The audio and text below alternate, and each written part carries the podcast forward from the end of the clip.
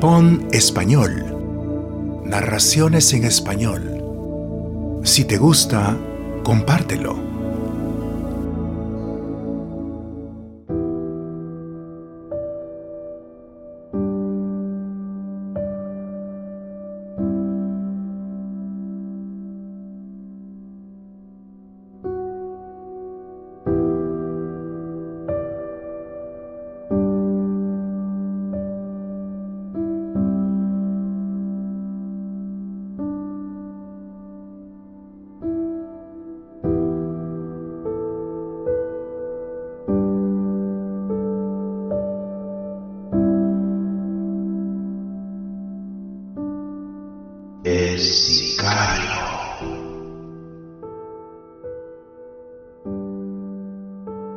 Autor José Joaquín López.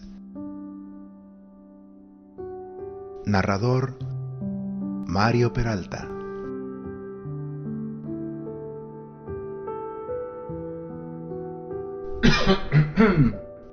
Pongamos que me llamo Alfredo, para no entrar en detalles. Me dedico a, a matar gente por dinero.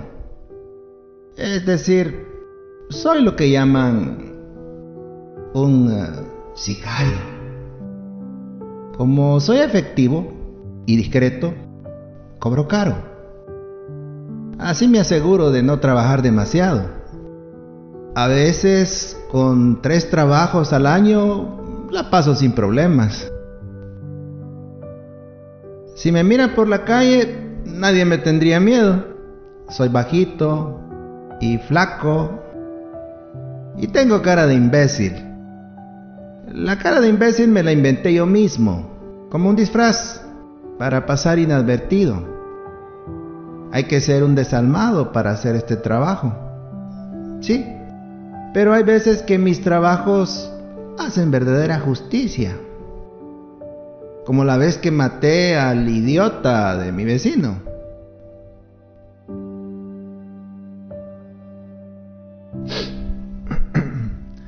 En general no siento ninguna simpatía por la gente. Todo mundo te predica cómo has de vivir o pensar o intenta sacarte dinero. Desde pare de sufrir hasta el último celular inútil con acceso a las redes sociales de vanidad. Le llaman religión o negocios, pero de lo que se trata es de sacarte el dinero a como de lugar. No tengo ni celular ni correo electrónico. E, eso sí, tuve un perfil de Facebook falso que usé para rastrear a un par de encargos. Puse fotos falsas e información falsa, por supuesto. Luego de terminado el trabajo, borré el perfil. En Internet soy invisible como si no existiera. No le encuentro la gracia andar por ahí exhibiéndose y publicando todas las estupideces que se te pasan por la mente. Desde pequeño fui antisocial.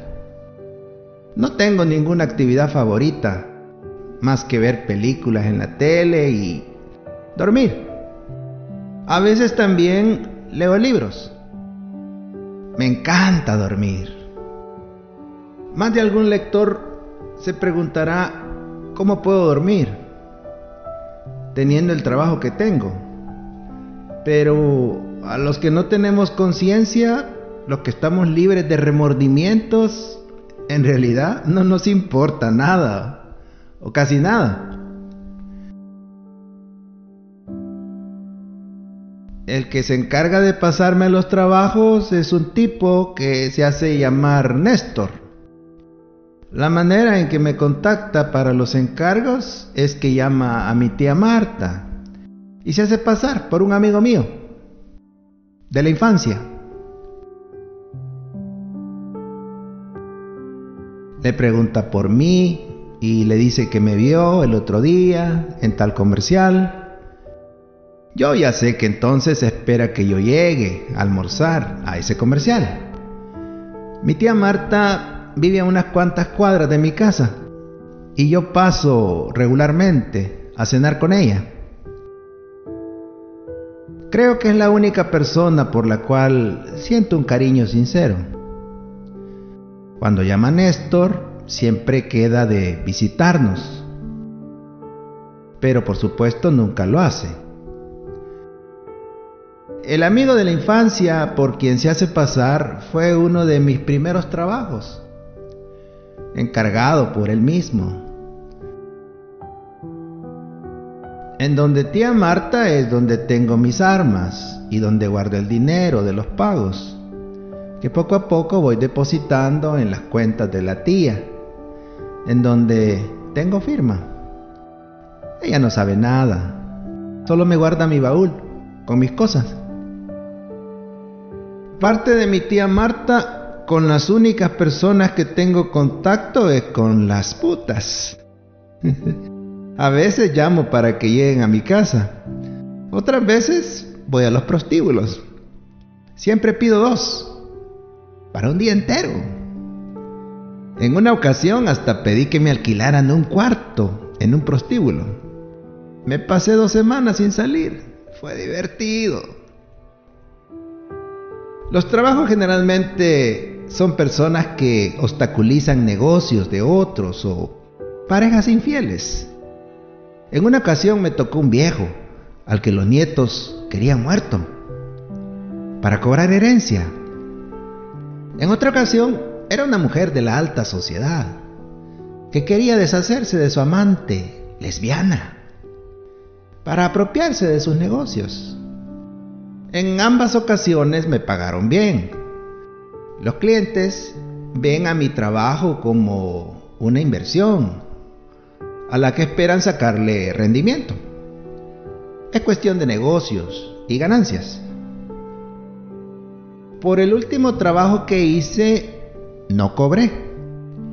Fue para una mujer, vecina mía, a la que su marido amenazó con matar delante de sus dos hijas.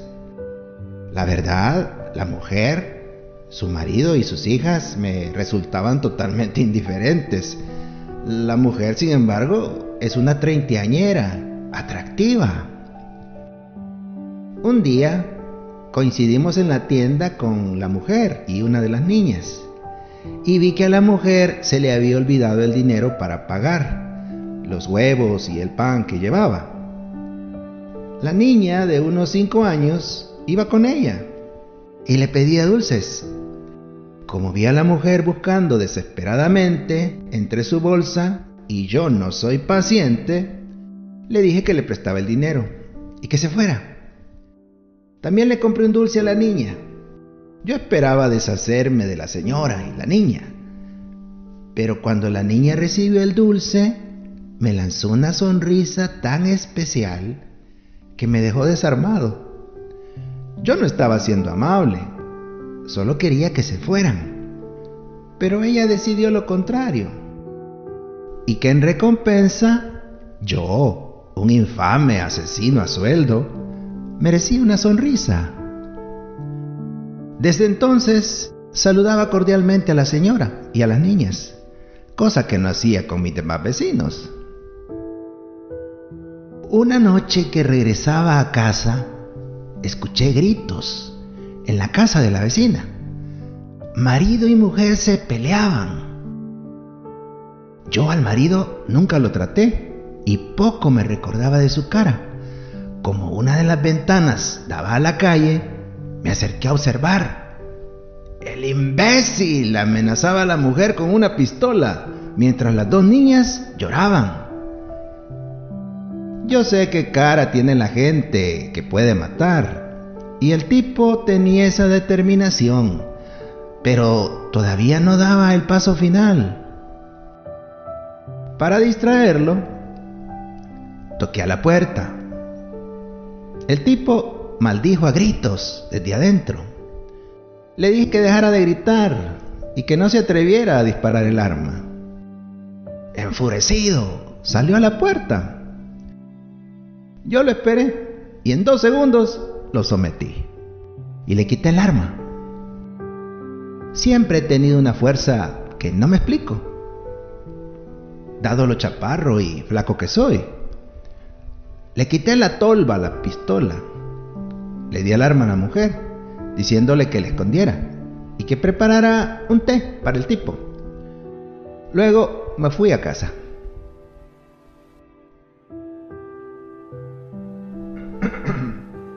Al día siguiente robé una moto y lo seguí hasta donde trabajaba. Esperé a que saliera de su trabajo por la tarde y lo volví a seguir. Llovía fuerte. Esperé a que el tipo saliera de la ciudad y lo alcancé en un semáforo en el que yo sabía que no había cámara y donde no circulaba mucho tráfico. Me puse a la par de su carro, le mostré mi arma, le indiqué que bajara el vidrio y le pedí el celular y la billetera. Me los entregó mansamente. No me reconoció, o por lo menos eso pensé. Luego apunté con mi arma a su frente y ¡pum! disparé. Luego al pecho, en el tercer botón de la camisa y volví a disparar. El último disparo a la 100. Quedó bien muerto. Abrí la puerta de su carro, lo apagué y puse el freno de mano. Luego me di la vuelta y me fui lo más lejos que pude a tirar la moto y deshacerme del celular y la billetera y de la ropa que llevaba puesta. Me sentí realmente satisfecho. Había librado a las niñas de un padre asesino. La mujer, por su parte, sufriría el impacto de la muerte, pero, dadas las circunstancias, se sentiría aliviada. Esa noche volví algo tarde, y no fue sino hasta el otro día que por la mujer de la tienda me di por enterado del suceso. ¡Ay, ya no se puede vivir en paz aquí! me dijo. Yo pensaba justamente lo contrario, pero le dije que tenía razón.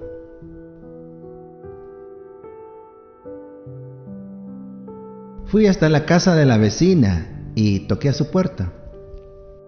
La niña del dulce salió a abrirme y me sonrió, pero tenía sus ojitos hinchados. Mi mamá está triste, me dijo. Decile que venga, le pedí. La mujer salió.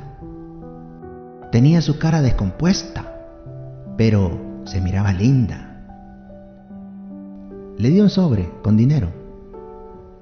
Le dije que era para los gastos del entierro, que lo sentía mucho. Me dio un abrazo y un beso en la mejilla. Regresé a casa. Me sentí feliz.